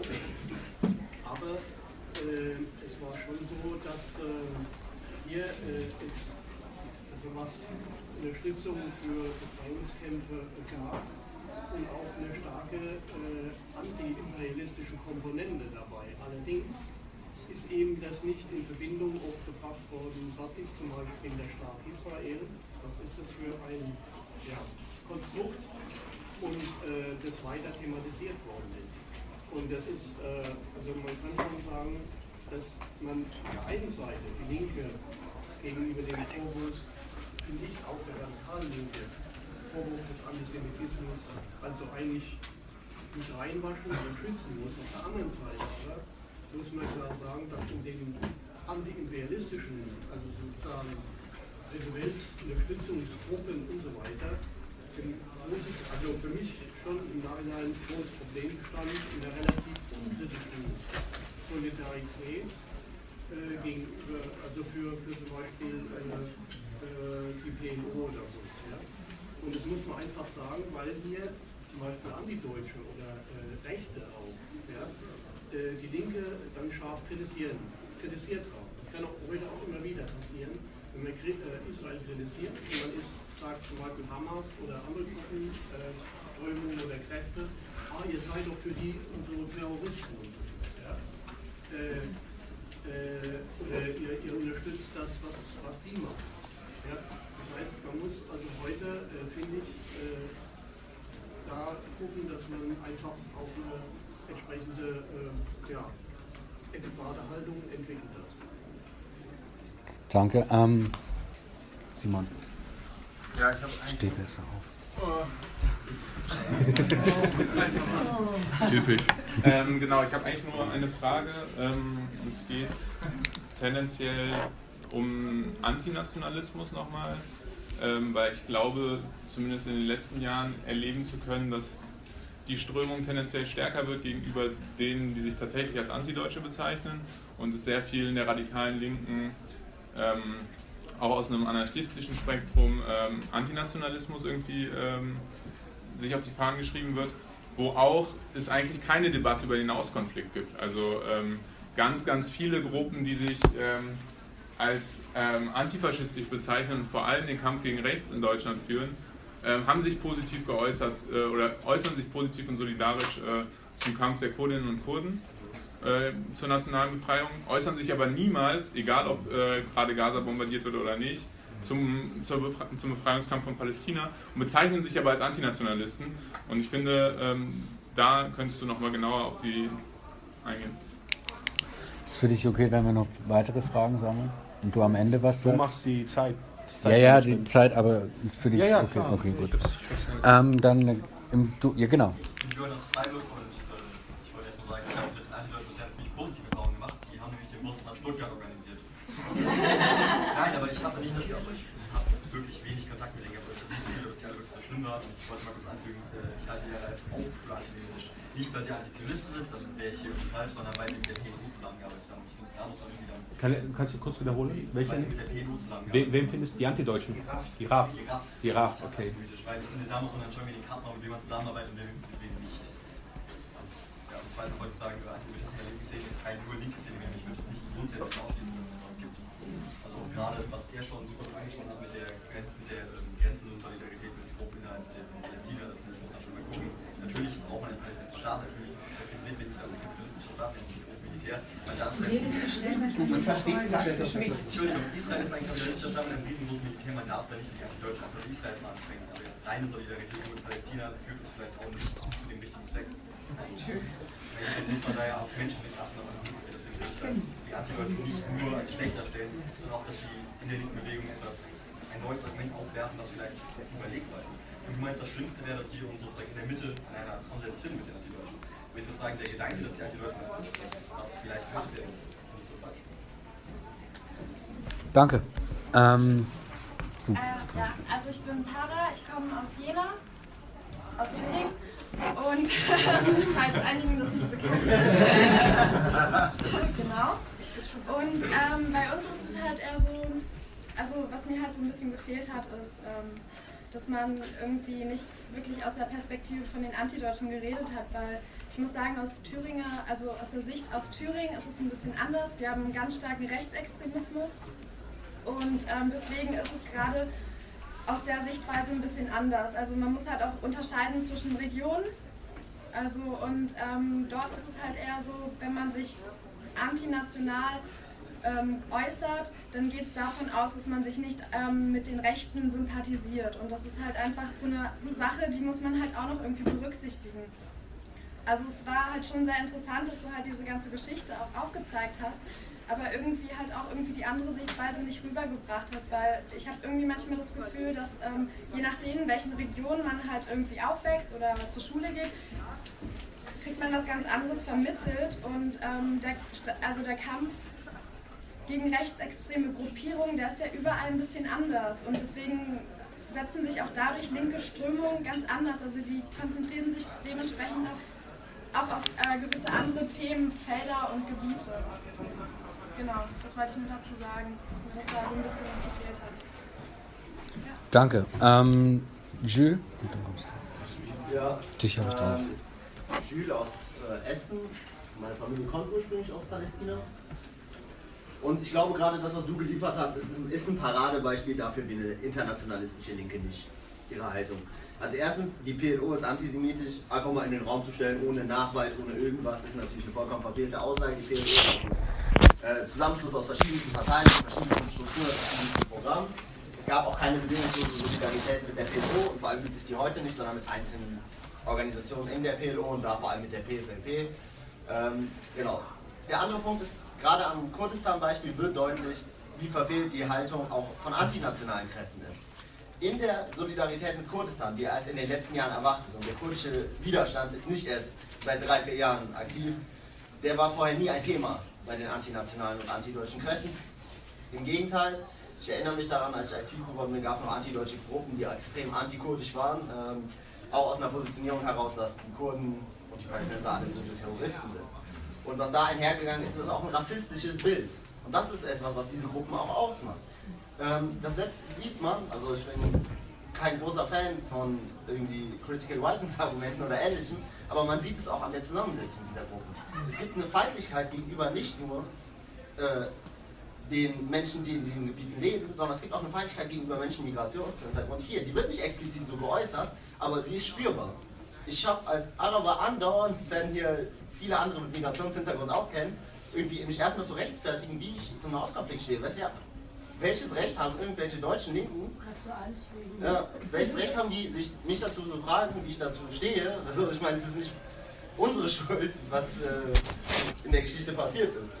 Ich glaube, es gibt da eine extrem migrantenfeindliche Stimmung, die auch damit einhergeht, welcher Habitus da gepflegt wird. Also wenn Proteste entstehen, wird es erstmal als äh, Mob gesehen, der erstmal bösartig ist. Es gibt äh, Widerspruch zu einer radikalen Rhetorik. Es gibt aber auch eine Feindlichkeit gegenüber der Arbeiterklasse, die hier gerade auch schon angesprochen wurde, die man auch kritisieren muss. Und da geht vieles einher damit, was überhaupt nichts mehr mit einer Linken zu tun hat. Also eine Linke, die sowohl Menschen mit Migrationshintergrund erstmal eher ablehnend gegenübersteht, falls sie sich nicht erstmal explizit zum Nahostkonflikt äußern und da die richtige Position vertreten, die, die der Arbeiterklasse erstmal feindlich gegenübersteht, zumindest äh, in Worten, wenn nicht unbedingt in der Tat, und einer Linken, die internationaler Solidarität erstmal feindlich gegenübersteht, das ist keine Linke mehr. So. Und das, da muss man halt schon trennen zwischen den verschiedenen Gruppen. Also es gibt da, es gibt, ne, wenn ich in Dresden wohnen würde und jeden Tag wieder vor meiner Haustür hätte, würde ich auch irgendwann denken, boah, ist Deutschland scheiße. So. Ne, das ist ja erstmal eine rationale Haltung. So. Aber das ist ja nicht das, was mit Anti-Deutsch gemeint ist. Und da muss man unterscheiden. So, äh, Lutz Bachmann zu hassen ist sicher berechtigt.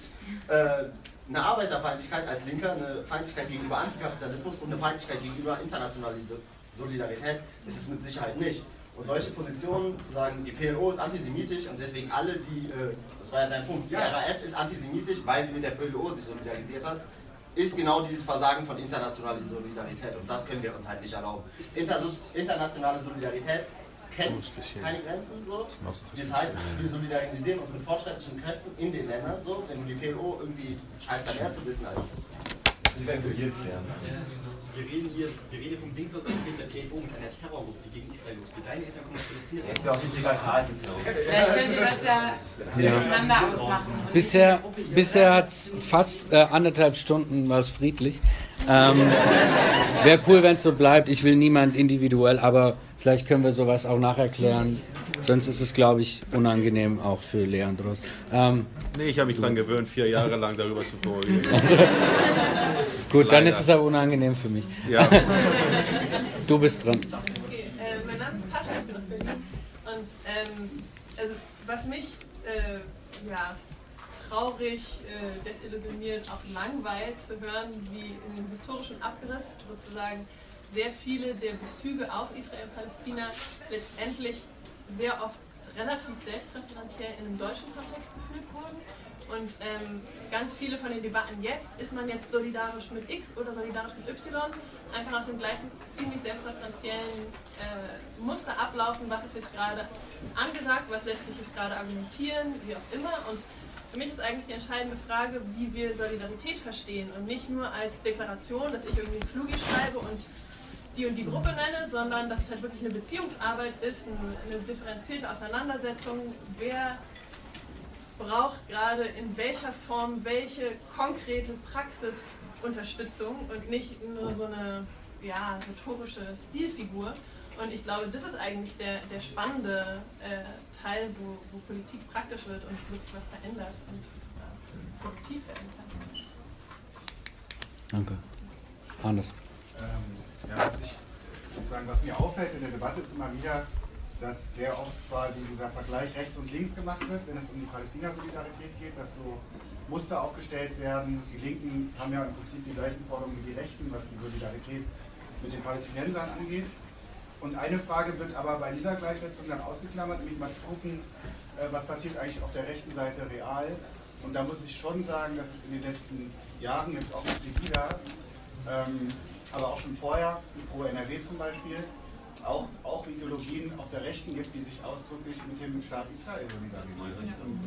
Ähm, ich finde es dann so ein bisschen, muss man halt mal fragen, woher das kommt, warum das nur auf der einen Seite dann verglichen wird und auf der anderen Seite nicht. Und ich fand auch interessant, was äh, Martin gesagt hat, ähm, bezüglich dieser elitären Haltung. Ich glaube, sowas drückt sich dann zum Beispiel aus, äh, als wir damals nach Dresden mobilisiert haben gegen die Nazis und ein kleiner Teil nicht mit dem Breitenbündnis mitgegangen ist und gesagt hat, Bomber Harris do it again. Sozusagen macht Dresden nochmal platt, was natürlich auch bedeutet, äh, sozusagen gegen alle, die da irgendwie leben, äh, vorzugehen. Äh, oder jetzt mit, mit Freital, dass man gesagt hat, wir wollen die Oderflut wieder als Antifa-Demo angemeldet. So. Ähm, und das ist natürlich ähm, extrem militär und auch konservativ, wenn man sozusagen die Mehrheit der Bevölkerung als ein reaktionäres Objekt ansieht. Ähm, und was ich noch sagen wollte, was mir ein bisschen zu kurz gekommen ist in deinem Vortrag, fand ich sonst sehr gut, Leo, ist sozusagen die Frage, wie viel von dem, was in der radikalen Linken, in den Debatten auch ein Stück weit von oben produziert wird. Also sprich, äh, ne, Marxisten sagen ja immer, die herrschende Meinung ist die Meinung der Herrschenden. Also wie viel kommt von diesen Ideologiefragmenten, was in der Tat steht, was in der Süddeutschen steht, was von den Parteien auch verbreitet wird. Ich habe auch das Gefühl, dass sozusagen diese antideutschen Denkmuster und Argumentationsmuster auch sehr stark im SPD und grünen Establishment mittlerweile angekommen ist und auch in den Gewerkschaften teilweise eine Rolle spielen. Äh, und die Frage, das war so ein bisschen unterbeleuchtet. Vielleicht kannst du da äh, am Ende nochmal sagen. Danke. Ja, also du hast ja gesagt, dass sozusagen was den Antisemitismus der Linken angeht, du keine äh, innere Verbindung von der politischen Ideologie der radikalen Linken in den 70er Jahren zu antisemitischen Positionen siehst. Und ich finde, ähm, also ich bin mir nicht ganz sicher, aber ich finde eigentlich, dass es im Maoismus halt eine solche Verbindung gibt. Und zwar deswegen, weil der Maoismus ähm, eine sehr starke Überhöhung und viele antiimperialistische Positionen, äh, damals eine sehr starke Überhöhung von ähm, totaler Projektion der Befreiung, auch sozialistischer Befreiung, in nationale Befreiungsbewegungen hat, wo sozusagen Klassenpositionen ähm, und eine differenzierte Klassenanalyse, was die Befreiung angeht, aufgegeben wird im Sinne einer unkritischen Haltung gegenüber nationalen Befreiungsbewegungen. Und das teilweise dann halt zu einer äh, sozusagen Projektion in Volksgruppen äh, sozusagen, äh, die per se in ihrem Kampf, die Sauri, die Kurden die und so weiter sozusagen positiv sind ähm, und da jegliche Kritik äh, ähm, ähm, äh, aufhört und das besonders dann ein Problem wird, wenn natürlich nationale Befreiungsbewegungen äh, in der Formierung eines Nationalstaats ja oft äh, sozusagen nationalistisch gegenüber Minderheiten oder anderen Positionen dann halt auftreten. Und ähm, ich würde schon sagen, dass also die Tradition, äh, wo viele von Marx 21 herkommen, sozusagen die internationale sozialistische Tradition, eigentlich immer betont hat, man darf nationale Befreiungsbewegungen nicht rot anmalen. Ja? Nationale Befreiungsbewegungen haben eine entscheidende Rolle in einer antiimperialistischen Auseinandersetzung. Man hat eine wichtige Funktion, ist dabei, solidarisch mit denen zu sein. Aber du musst die als Linke immer eine autonome Klassenperspektive auf nationale Befreiungsbewegungen erhalten. Und deswegen auch nicht einfach jede nationale Befreiungsbewegung alles, was sie tut, unkritisch abfallen.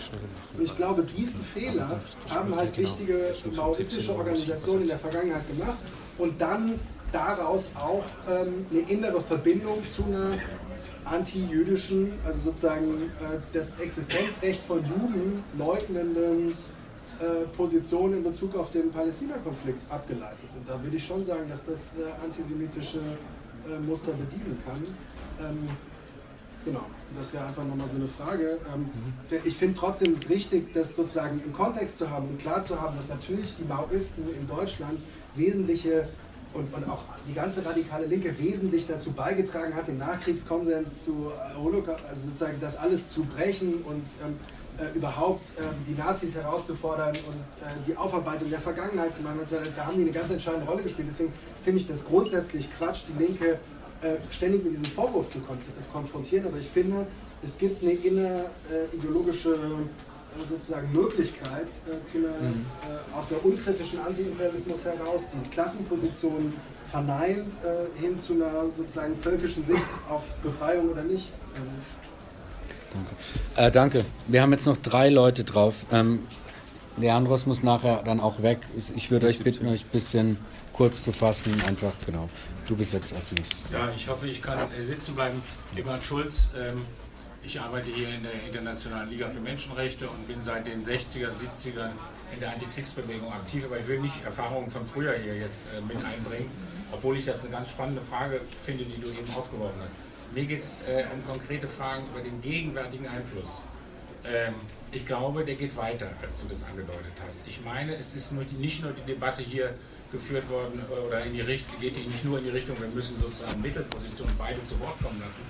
Wenn ich mich recht erinnere, aber ich habe das nur am Rande mitbekommen, hat die Luxemburg-Stiftung auch einen, was Finkelstein oder jemand ausgeladen, wegen dieser, Vor wegen dieser Vorwürfe. Also da wird ja gerade nicht gesagt, wir müssen beide hören. Das zum einen. Zum anderen möchte ich es an zwei Beispielen deutlich machen. Ich habe als Anwalt ähm, den äh, Referat der HU, die Berliner wissen, das ist äh, ein sehr fortschrittlicher AStA gewesen, äh, sage ich. Äh, der hat für das politische Mandat äh, deutschlandweit gekämpft, wir haben das unterstützt als Anwälte. Ähm, wir haben dann eine Veranstaltung gemacht in 2012 äh, über Rassismus in Polizei und Justiz. Das war sozusagen Wendepunkt. Da kam dann plötzlich an den Morgen noch eine Distanzierung, der, da wäre so eine merkwürdige Referentin und so weiter. Und danach kriegte ich dann Mails von dem Zuständigen für das politische Mandat, wieso ich eigentlich diese Musels vertrete. Ne? Also das, und dann habe ich mich mal erkundigt, wie ist es in anderen Asten, wie ist es in Österreich, äh, Demirovic und so weiter da ist mir berichtet worden, an ganz vielen Asten haben die Antideutschen ganz maßgeblichen Einfluss. Und wenn man weiß, wie wichtig äh, Asten und die, äh, für die politische Entwicklung sind, denke ich, ist das eine ganz wichtige Frage, das konkret zu analysieren. Das wäre der eine Punkt. Ähm, oder nochmal an, an, einem anderen Beispiel hier in Berlin, ganz aktuell. Ähm, der, es wurde mehrfach die Bewegung für die Geflüchteten hier angesprochen und die Unterstützung. Äh, da war der Karneval der Geflüchteten, ist euch vielleicht ein Begriff, 5000 wurden da mobilisiert. Eine Organisation, die maßgeblich daran beteiligt war, wurde plötzlich eine Kampagne losgetreten von der äh, jüdischen Stimme. Äh, die wurde aufgegriffen von allen führenden, allen Parteien, einschließlich Vertretern der Linken, nach dem Motto, da, sind, da arbeiten zwei Frauen aktiv mit drin in dieser äh, Organisation, die die Karneval der Geflüchteten mit organisiert hat. Und deren Vater hat die Al-Quds-Demonstration, die wohlgemerkt weder, dem, weder verboten war noch sonst irgendwas, organisiert. Und daraus wurde abgeleitet, das Ergebnis ist, die kriegen kein Geld mehr. Das ist gestrichen worden, obwohl sie vorher ihnen das zugesagt war. Also da, das ist für mich auch ein Einfluss, der bis weit in die politische, äh, im Abgeordnetenhaus die Linke, in, in den Bundestag, äh, das berühmte Wort kennt ihr auch, äh, Israel ist Staatsräson. Ich denke, man müsste das vielleicht, so spannend ich den, ich, man kann das gar nicht unterschätzen, ist mein Standpunkt. Ich habe mit Elsässer in den 90er Jahren mich gestritten hier, äh, als er anfing, seine, äh, seine Kampagnen dafür äh, zu entwickeln, dass das nichts mit linker oder fortschrittlicher Position zu tun hat. Ich denke, man kann das gar nicht unterschätzen. Es ist unterschätzt worden die letzten Jahrzehnte, diese politische ideologisch auseinandersetzen. Es sind noch zwei Leute. Ich, es ist gar nicht mehr so voll und jetzt werden wahrscheinlich aus allen Seminaren die Leute rauskommen. Könnt ihr vielleicht im Türrahmen reinkommen und die Tür zumachen? Sonst wird es gleich unerträglich. Ähm, Oskar. Ja, Oskar, ähm, ich bin beim STS in der Humboldt-Uni und wir haben gar nichts mit dem Referat zu tun, weil wir zwar kaum was zu Israel-Palästina sagen, aber schon per se ähm, Feinde sind, weil wir halt nicht ganz so denken wie sie. Und an der, an der HU der Referat ist wirklich ganz schlimm. Ähm, und deswegen, nee, ja, du sagst ja schon, wir sollen deswegen Hopo machen, äh, politik aber naja, gut. Ich wollte, ich habe mir schon auch die Frage gestellt, warum sind die Antideutschen oder warum gibt es warum, wie reproduzieren die sich? Weil, jetzt nicht biologisch. äh, ähm, Nee, weil ich mache jetzt auch schon ein paar Jährchen Politik und dann kam ich hin und habe gesagt, diese Anti-Deutschland wurde mir gesagt, ach mach dir keine Sorgen, die werden eh schon weniger und ein paar Jährchen, dann das, die, die schaffen sich nicht weiter aufzubauen und zu erneuern. Und die, zumindest so finde ich, hat sie es nicht realisiert. Also es ist, es ist nicht mehr geworden, aber beispielsweise, ich komme aus Regensburg, Bayern, da ist die Jugend Jugendantifa ist antideutsch in den Händen und eigentlich alle jungen Leute, die irgendwie beginnen, Antifa-Arbeit zu machen, rutschen da irgendwie rein. Und ähm, ein paar wenige kommen raus. Ähm, aber ich glaube, das mündet dann irgendwann in so ein Referat wie, wie in der HU. Und ich glaube, dass wichtig ist, dass man, und da würde mich ein bisschen interessieren, ob du es auch so siehst, dass man schon unterscheiden muss zwischen praktisch antideutschen Thinktanks und Denkern und so weiter und so fort.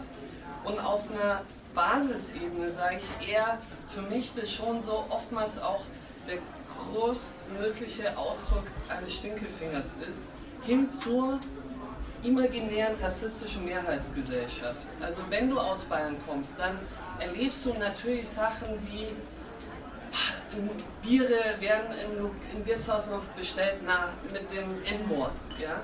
Ähm, Im Bierzelt werden Frauen angekrapscht. Ähm, Seehofer lädt sich Orban ein und äh, ist, äh, hätte, wäre am liebsten die FPÖ und so weiter und so fort. Und ich glaube, daraus wird eine Mehrheitsgesellschaft konstruiert, die rassistisch ist und von der möchte man sich hart abgrenzen und möglichst radikal sein und möglichst großen Stinkefinger.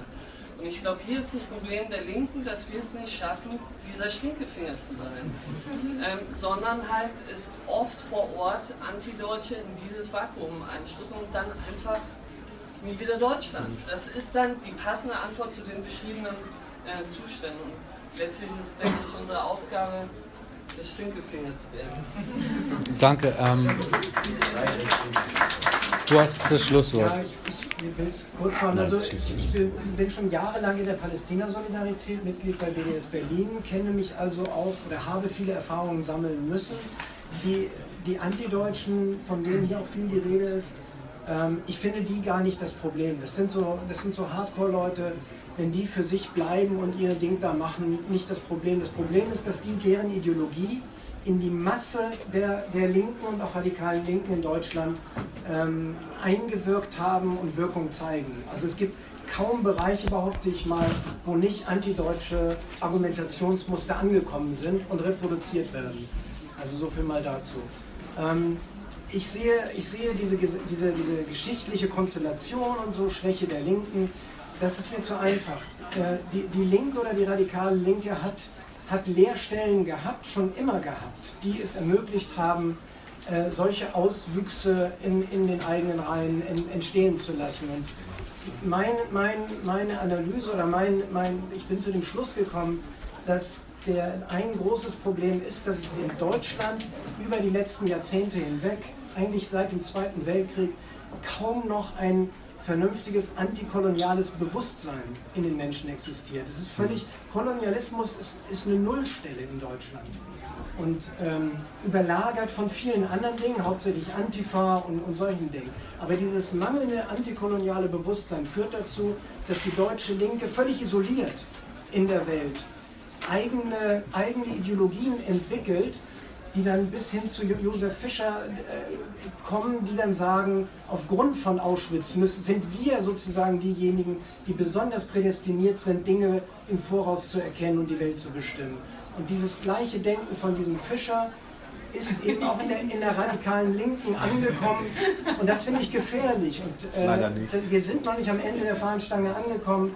Die deutsche Linke muss sich hüten, aufgrund ihrer besonderen deutschen Geschichte zu einer besonderen Bewertung und, und äh, Meinungsführerschaft in der Welt zu werden. Die deutsche Linke täte gut daran, sich, sich ganz wieder einzuordnen in die internationalen Kampagnen, die in der radikalen Linken oder Linken entwickelt werden und, und, und stattfinden. Und statt sich aus der Anti-Apartheidsbewegung zu Südafrika sich de, äh, dezent rauszuhalten und ihre eigenen Probleme ähm, ähm, zu, zu bearbeiten, stände es, einfach, äh, stünde es einfach der Linken gut, sich in internationale Kampagnen einzubringen. Das ist der Grund, warum ich Mitglied von BDS Berlin bin und in dieser internationalen Kampagne mitarbeite.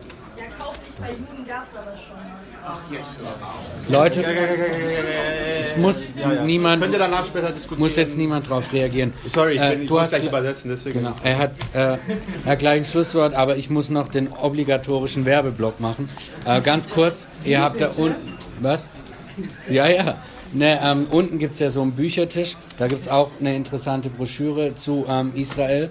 Und ich darf noch darauf hinweisen, falls ihr es noch nicht kennt, die Publikation von Marx 21, ein Magazin mit Schwerpunkt diesmal zum Kampf gegen AfD und ein frisch aus der Druckpresse kommendes Theoriejournal über marxistische Staatstheorie. Und genau, das darf ich euch allen wärmstens ans Herz legen, kann man auch ein Abo machen. Und vielen, also wirklich vielen Dank für die disziplinierte Debatte, dass ihr äh, alle so lange hier ausgehalten habt, wir miteinander diskutiert haben. Und jetzt hast du noch ein Schlusswort. Es wäre auch cool, wenn ihr da noch drin bleibt. Genau. Erstens, bitte, bitte geht nicht raus, weil das wird mich aus der Fassung bringen. Also warte jetzt noch fünf Minuten, bis ich fertig bin. Weil ich bin auch in Eile.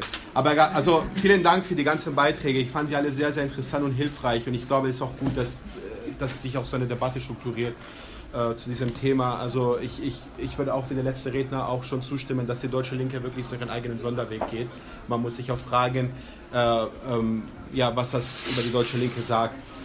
Ähm, ich würde mit Luigi anfangen. Luigi, du hast, ich würde das, ich würde das mit, mit Jein beantworten, weil äh, der Maoismus in, in Deutschland war sehr, sehr breit. Es gab sehr, sehr viele Gruppen und die haben auch bezüglich des Nahostkonfliktes auch unterschiedliche Ansätze unterstützt. Ich glaube, auch zusammengefügt ähm, äh, mit, mit deinem Beitrag dahinter, ich würde sagen, es gibt unkritische Solidarität mit nationalen Befreiungsbewegungen und das ist ein Problem. Das ist aber nicht deckungsgleich mit Duldung oder Unterstützung von Antisemitismus. Weil wenn wir jetzt äh, von unkritischer Solidarität sprechen, dann würde ich sagen, dass wenn das jetzt Antisemitismus wäre, dann ist auch ein, ein Großteil, muss man sagen, der, der Rojava-Solidarität, also jetzt wie die von weißdeutschen Linken praktiziert wird, auch zwangsläufig antisemitisch. Und das wäre so die Schlussfolgerung. Aber es sind zwei unterschiedliche Sachen. Die einzige Art und Weise, wie in, in meiner Wahrnehmung, wieso die Behauptung, es gab eine unkritische Solidarität, auch, auch antisemitische Züge trägt, wenn, wenn man wirklich glaubt, dass die palästinensische Bevölkerung die 48 vertrieben worden ist, wirklich einen ganzen Kampf ähm, führt in den letzten 60 Jahren, weil sie irgendwie irrational antisemitisch ist. So. Das ist die einzige Art und Weise, wie man sich sowas konzipieren kann und ich glaube, das ist gefährlich. Ich, was, was stimmte aber, ist, dass es schon einen Hang zum Nationalismus gab. Und es gab auch wirklich, abge also wirklich verrückte K-Gruppen, die dann irgendwann gesagt haben, der größte Feind der Menschheit ist nicht der US-Imperialismus, aber der sowjetische Sozialimperialismus. Und es hat auch dazu gemündet, dass einige K-Gruppen 1980 zur Wahl von Franz Josef Strauß aufgerufen haben. Und es gab, es gab nationalistische Muster und ich glaube, es gab auch eine, könnte auch sein, dass es auch sehr unbewusst schon einige antisemitische Elemente gab, die man irgendwie so in den Palästinensern hineinprojiziert hatte, als sozusagen Opfer der Opfer. Aber ich, man muss, glaube ich, sehr, sehr vorsichtig sein und äh, immer so äh, nicht, nicht unbedingt, weißt du, nicht jede unkritische Solidarität ist automatisch auch irgendwie Antisemitismus oder so. Also würde ich jetzt behaupten. Ich glaube, das, das stimmt auch für, einige Figuren, so wie Horst Mahler zum Beispiel, der ehemalige Maoist, der heute bei der NPD ist. Aber ähm, es gibt auch zum Beispiel sehr gute Arbeiten, es gibt auch eine sehr gute Dissertation zum Kommunistischen Bund, eines der bedeutendsten Gruppen, also die intellektuell am fortgeschrittenste maoistische Gruppe, die auch sehr solidarisch war mit der PFLP zum Beispiel als ideologische Gleichgesinnte, wo sich auch so wirklich Gedanken gemacht haben, dass äh, eine zukünftige Lösung in Palästina auch das Recht sozusagen eine israelisch-jüdische Nationalität berücksichtigen muss und das in den 70er Jahren.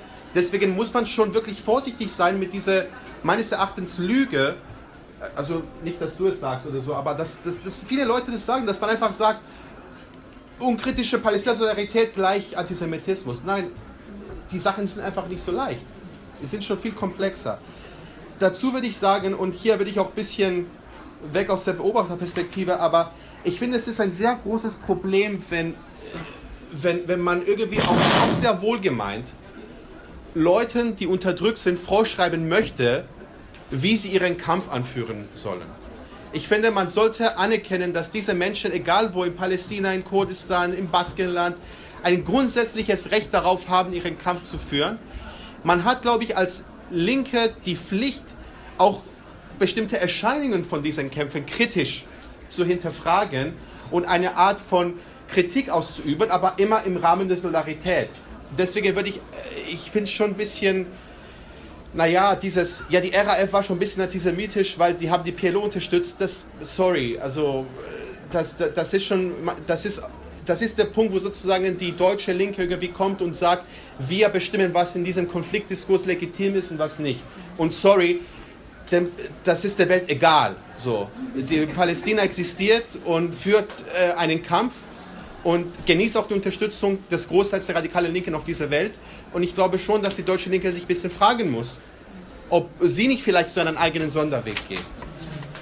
Ähm, Hannes, du meintest, ähm, dass es auch so eine bestimmte Ideologie von oben ist. Definitiv ja. Bestes Beispiel antimuslimischer Rassismus. Der, die Islamfeindlichkeit in Deutschland, die wird nicht von den Antideutschen produziert, die, wird, die kommt aus der Mitte. Aber die Antideutschen wirken dazu, äh, diese Form des Rassismus an den linken Antlitz zu geben. Was dazu führt, dass, dass man so abstruse Fälle hat, wo irgendwie Antideutsche für die Schließung von Migrat Migrantenzentren sind, weil da angeblich der Antisemitismus oh, aus, woanders aus Deutschland importiert wird, was davor nie ein Problem mit Antisemitismus hatte, so angeblich. Das ist absurd. Und, und ich glaube, ja, da, da, das muss man schon sehen. Es gibt schon eine Art von Herrschaftsideologie, Element innerhalb von dieser Situation. Und ich glaube, das ist kein Zufall, dass, dass du meintest, Oskar, dass diese Leute sich irgendwie reproduzieren. Ich glaube nicht, dass das, was sich da reproduziert, die politische Einstellung ist. Ich glaube, was sich da reproduziert, ist so eine Art von Habitus, der auch mehr und mehr so in den Mainstream greift und mehr so eine entpolitisierte Wirkung hat. Das ist einfach auch dieses, äh, die Gegnerschaft zu Blockupy und so weiter. Das ist einfach so ein Neuspießertum, was da konzipiert wird. Und ich glaube, nein, ich meine, ich, ich, ich mag es jetzt nicht sozialpsychologisch zu argumentieren, aber ich glaube, ich kann mir, ich glaube es nicht, aber ich kann, also ich kann mir, sagen wir, gut nachvollziehen, wie für manche Leute so eine Art antideutsche Gesinnung ähm, bestimmte Widersprüche abfedert zwischen einer gewissen eigenen Position in der Gesellschaft und äh, einen gewissen Anspruch irgendwie progressiv zu sein. So bisschen dagegen, aber nicht so dagegen. Ich meine, das haben die Grünen jahrelang geschafft, äh, in Deutschland zu machen äh, und ich glaube, da passen schon so Dinge zusammen. Ähm, genau, äh, ganz am Anfang, äh, es wurde hier gesagt, dass es, dass es bestimmte Lücken gab, wie Religionskritik und so weiter lass uns nicht verarschen. Es gibt keine Religionskritik in Deutschland, es gibt sogenannte Islamkritik und Islamkritik ist Rassismus. Punkt. So. Ähm, ich, also ich, ich, ich, ich habe das jetzt sehr, sehr zugespitzt formuliert, aber ich, ich glaube jetzt nicht, ich habe vor anderthalb Jahren einen wirklich gruseligen Artikel im ND gelesen, wo drin stand, dass die Linke äh, sollte irgendwie Islamkritik links besetzen. Und ich meine, ich will nichts dazu mehr sagen, aber das ist, das, das ist wirklich eine, das ist eine Kapitulation vom Rassismus und das ist eine Kapitulation, die die ganzen sozialen Anliegen der Linken letztendlich äh, schwächt. Deswegen würde ich jetzt nicht behaupten, ich glaube, es gab sehr viele Lücken, was die Unterstützung von nationalen Befreiungsbewegungen und Projektionen und so weiter angeht, aber ich glaube nicht, dass die mangelnde Religionskritik irgendwie der Linken ähm, das, das, das Problem ist. Also, also nicht das Hauptproblem sozusagen. Ähm, genau. Äh, also ich würde jetzt auch zu... Ähm,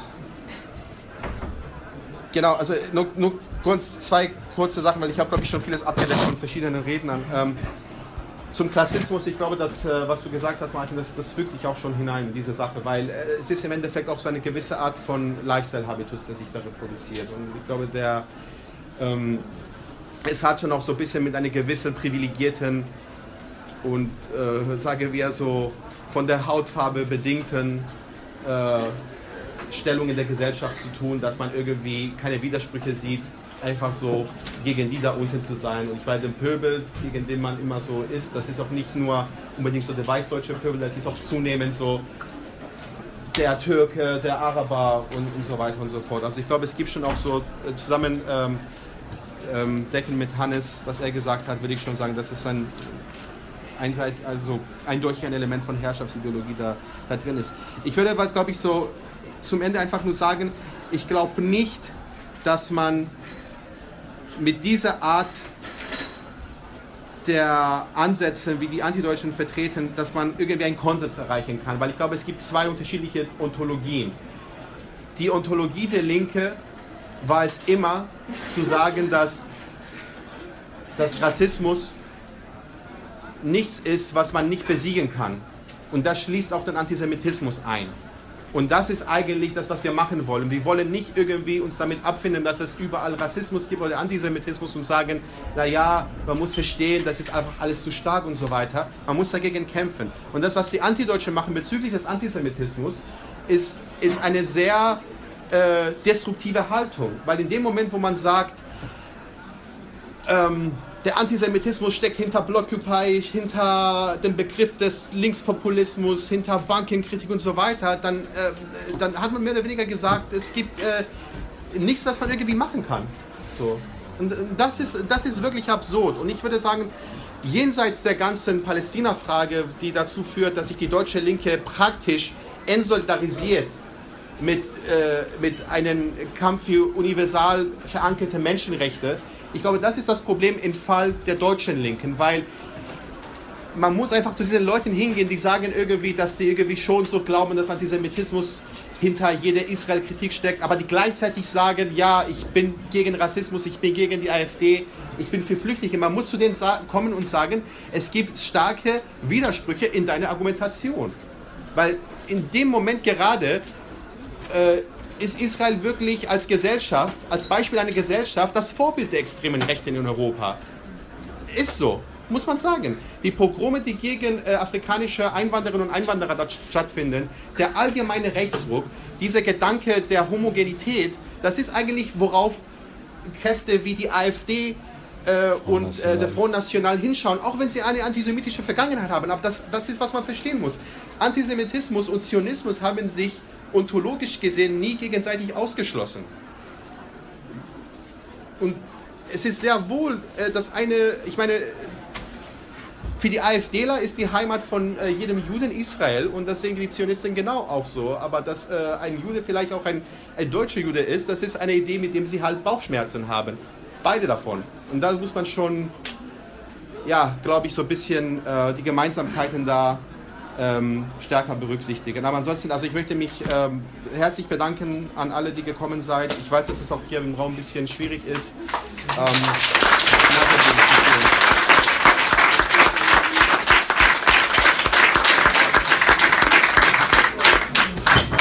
Danke, war super. Musst du jetzt übersetzen? Ja, ja, ich muss ja.